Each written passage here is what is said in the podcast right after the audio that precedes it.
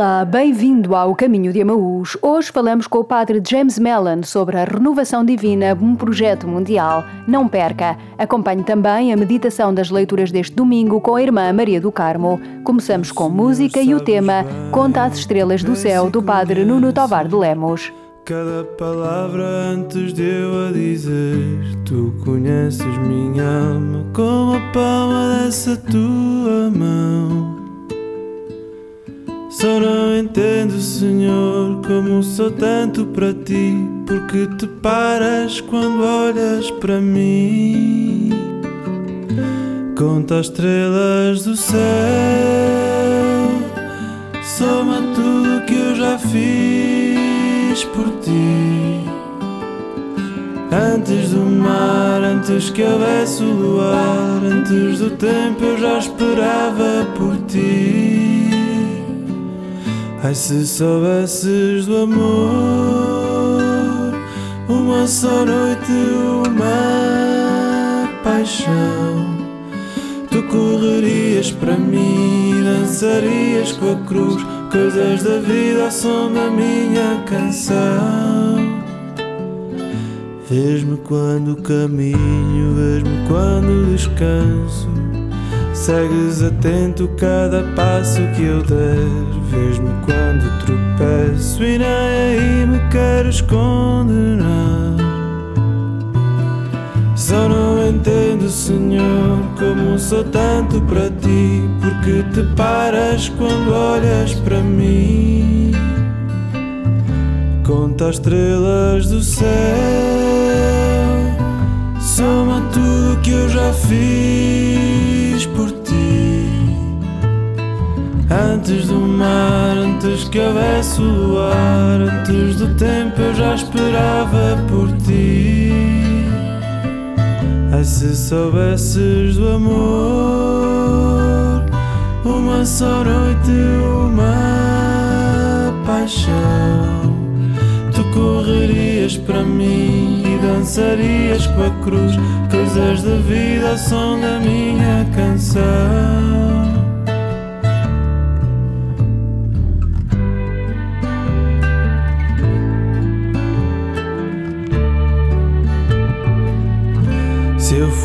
A voar sobre as asas da aurora e me escondesse lá nos confins do mar, mesmo aí eu sei bem, haverias de me encontrar. Só não entendo, Senhor, como sou tanto para ti, porque te paras quando olhas para mim. Conta as estrelas do céu, já fiz por ti. Antes do mar, antes que houvesse o luar, antes do tempo eu já esperava por ti. Ai, se soubesses do amor, uma só noite, uma paixão. Tu correrias para mim dançarias com a cruz, coisas da vida, som da minha canção. Incontáveis, ó Deus, os mistérios da vida, mais numerosos que as areias do mar. O mistério maior é mesmo tu acreditares em mim. Só não entendo, Senhor, como sou tanto para ti, porque te paras quando olhas para mim. Conta as estrelas do céu, soma tudo que eu já fiz por ti. Antes do mar, antes que houvesse o luar, antes do tempo eu já esperava por ti. Na mensagem para o Dia Mundial da Paz, o Papa Francisco lembra-nos que dos momentos de crise nunca saímos iguais. Saímos melhor ou saímos pior. Por isso, hoje somos chamados a questionar-nos quais são os novos caminhos que devemos empreender para romper com as correntes dos velhos hábitos, para estarmos melhor preparados, para ousar a novidade? Que sinais de vida e esperança somos chamados a ter para avançar e para procurar tornar melhor este nosso mundo?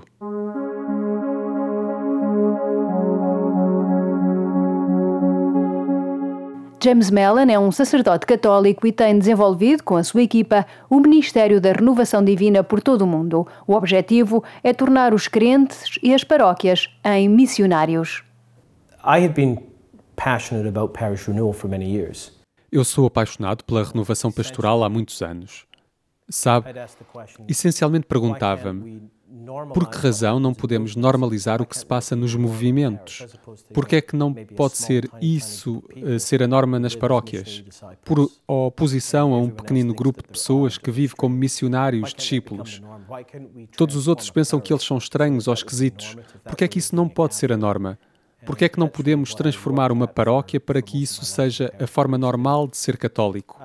Foi nisso que trabalhei grande parte da minha vida como padre e pároco.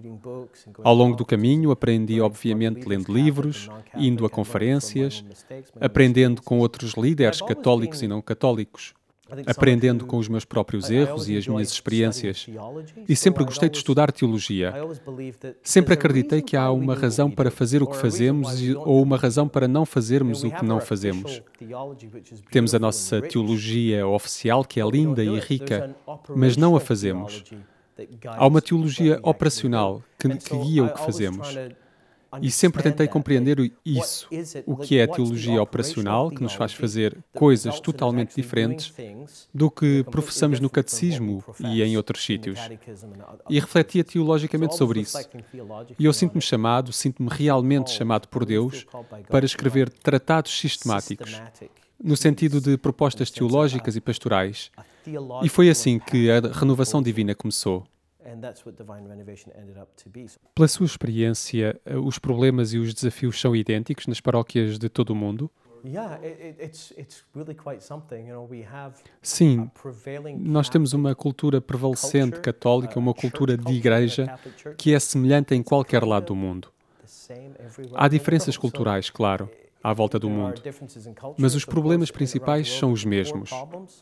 O facto de estarmos ainda a viver de um modelo cristão da Igreja sem estar a fazer discípulos intencionalmente, não estamos focados na missão de ter missionários discípulos.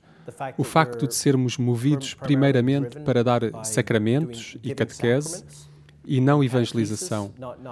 O facto de termos muito pouco sobre lideranças, muito pouco, estamos muito pouco focados em liderança. Não temos estruturas, o padre está sozinho, a liderança está sem suporte, não tem equipa. Todas estas coisas, estes problemas são iguais em todo o lado. E como é que se consegue resolver estes problemas? Como é que, como é que uma paróquia pode tentar resolver estes problemas? Pode fazer. O primeiro ponto é que tem que começar com a oração. Estamos a falar da conversão pastoral e a conversão pastoral é conversão.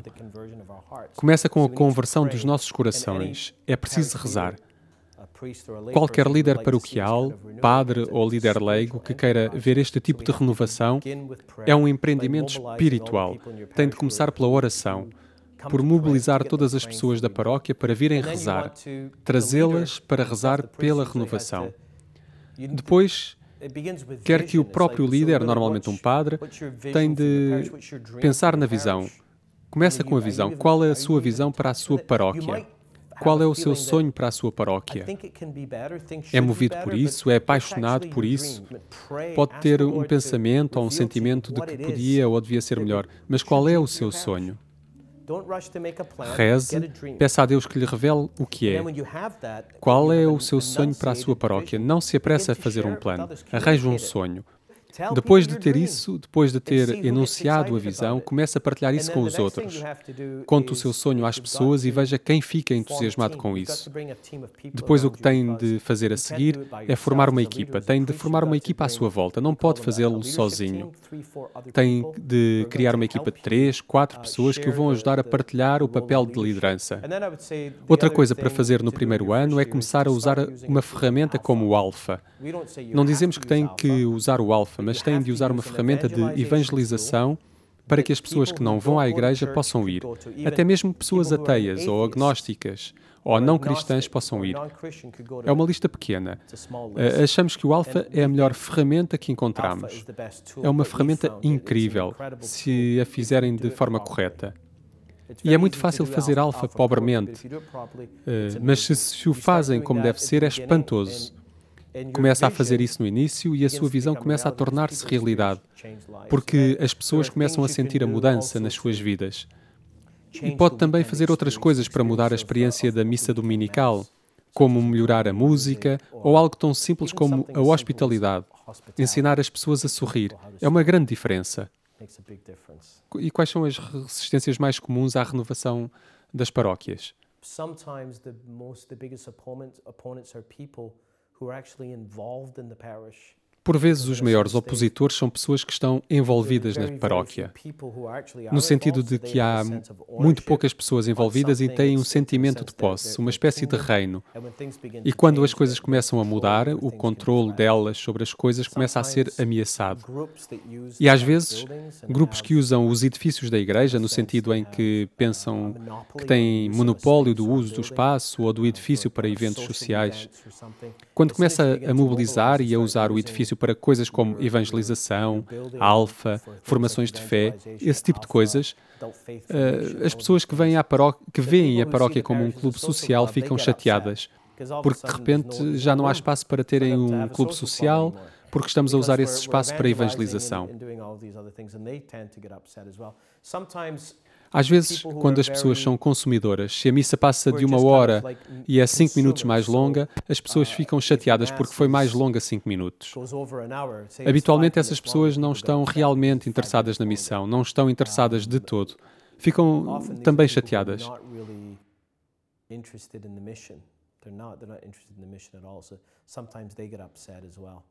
So às vezes as pessoas, quando começas a comunicar que há algo mais e se começa a convidar as pessoas para algo mais, se até começa a dizer que Deus espera mais de nós, às vezes as pessoas ficam chateadas. E às vezes as pessoas que começam a ficar chateadas são como o irmão mais velho da parábola do filho pródigo.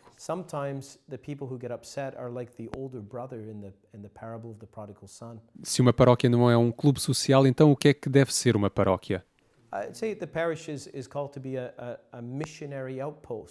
A paróquia está chamada a ser entreposto de missionários, uma comunidade de missionários discípulos.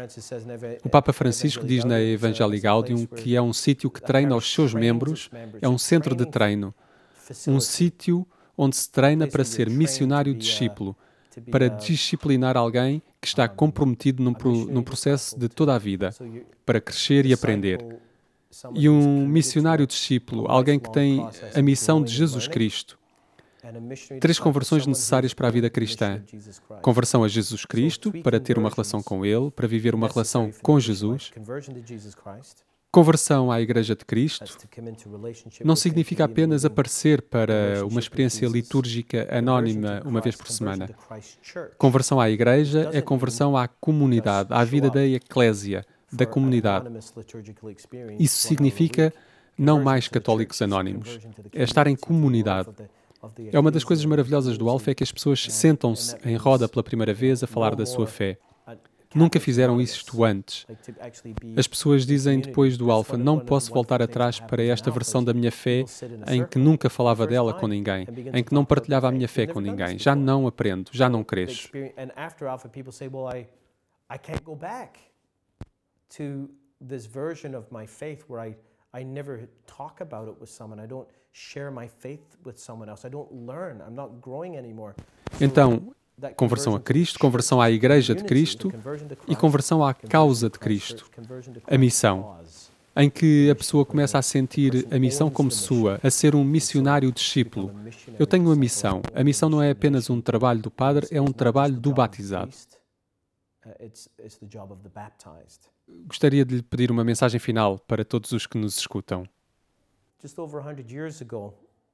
Há cerca de 100 anos, um grupo muito improvável de crianças em Portugal tocou o mundo. Deus fez algo com eles através de Nossa Senhora que correu o mundo todo. Everyone in the Catholic Church knows about Fatima. Todos na Igreja Católica sabem de Fátima. Deus fez algo de extraordinário na Igreja em Portugal. E eu acredito que Deus quer fazê-lo de novo.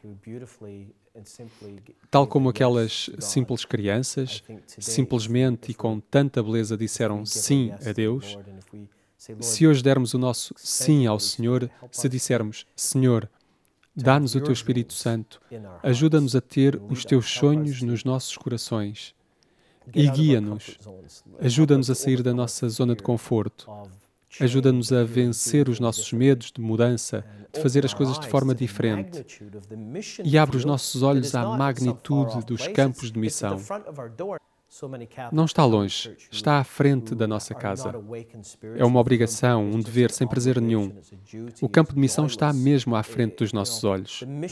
Peçam ao Senhor que nos acorde para esta realidade hoje. E mais uma vez, Portugal pode provocar impacto no mundo. Na cruz, Senhor, me salvaste, que entregaste por amor à humanidade. Seguimos com música e o tema Herdeiros do Amor com o padre João Paulo Vaz. Depois, escuta a meditação das leituras deste domingo com a irmã Maria do Carmo, das Pias Discípulas do Divino Mestre. Herdeiros do amor não começado, herdeiros desse amor que não tem fim, herdeiros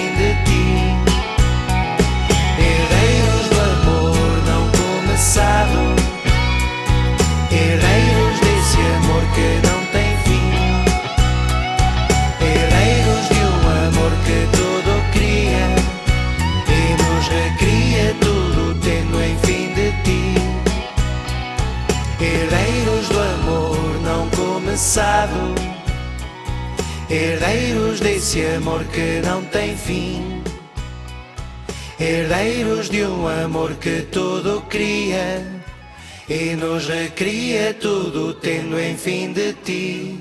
Na mensagem para o Dia Mundial da Paz, o Papa Francisco diz-nos que a maior lição que a Covid-19 nos deixa em herança é a consciência de que todos precisamos uns dos outros, que o nosso maior tesouro, ainda que o mais frágil, é a fraternidade humana, fundada na filiação divina comum e que ninguém pode salvar-se sozinho.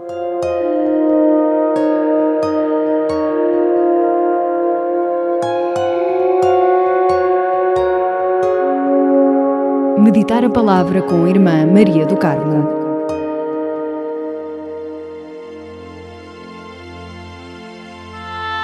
Hoje vamos meditar a palavra do 33º domingo do tempo comum.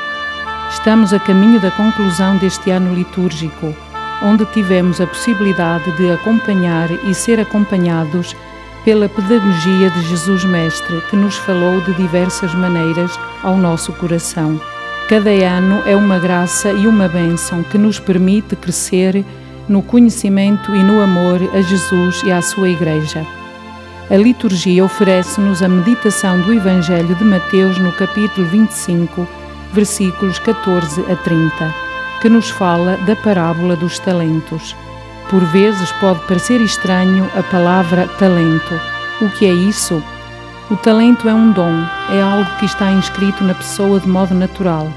Não é a pessoa que o consegue adquirir, nem comprando, nem esforçando-se por tê-lo é-lhe dado por Deus gratuitamente. O que é pedido à pessoa é que o descubra e o ponha a render em benefício dos outros. O Evangelho narra a história de um homem que, ao partir para fora, chamou os servos e confiou-lhes os seus bens. A um deu cinco talentos, a outro dois talentos e a outro um, a cada qual conforme a sua capacidade. Como podemos escutar, são três pessoas e cada uma recebe um número diferente de talentos. Um recebe cinco, outro recebe dois e o outro recebe um. Podíamos dizer, mas por que é que o homem não deu a todos por igual? Ele deu segundo as capacidades de cada um. Isto é muito importante. Não se trata de ter muitos ou poucos, mas de pôr a render o que se tem Mateus diz-nos que, passado muito tempo, o senhor daqueles servos voltou e pediu-lhes contas. O que tinha recebido cinco aproximou-se e disse-lhe: Senhor, confiaste-me cinco talentos, aqui estão outros cinco que eu ganhei. O senhor respondeu-lhe: Muito bem, servo bom e fiel. Porque foste fiel em coisas de pouca monta, muito te confiarei.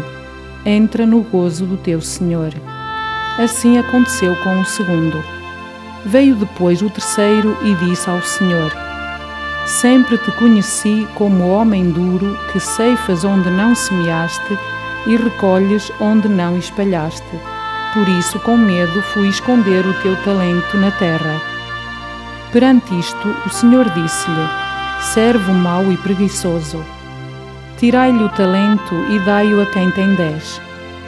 A conclusão que nós podemos tirar para a nossa vida é que a partir do momento que recebemos um dom e temos consciência de o possuir, não o podemos ignorar.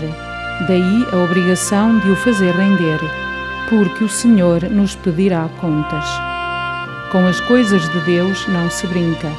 Por vezes o medo pode ser um impedimento e causa do nosso pouco desenvolvimento é melhor estar como estamos, porque a mudança custa e o desconhecido cria em nós ansiedade, como aconteceu com este último servo.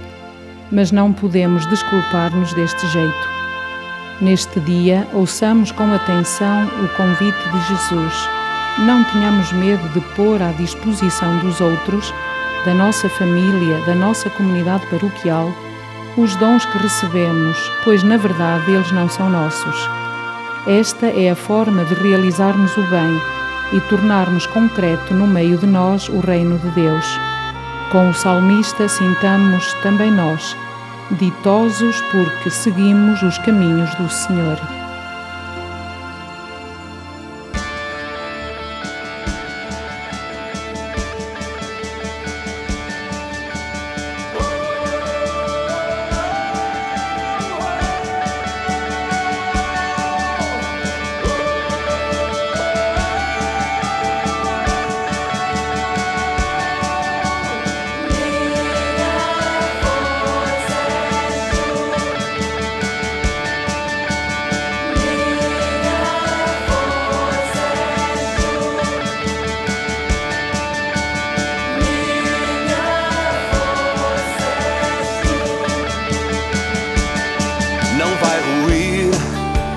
Casa que em ti ergo.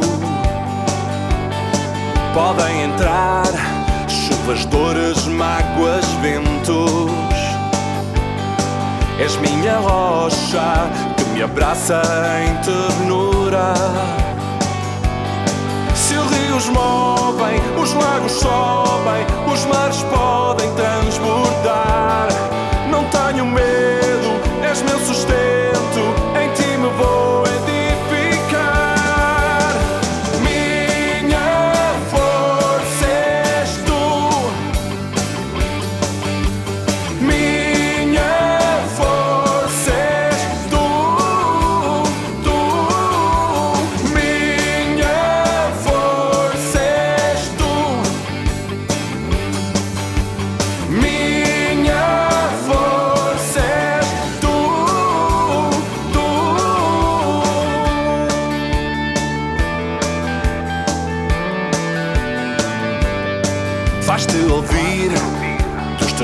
me alimento para espalhar tua palavra ao mundo. Tu és a marra, pilar onde eu me prendo. Se as brisas sopram, ventos levantam e a tempestade vai chegar. Não tenho medo, és meu sustento, em ti me vou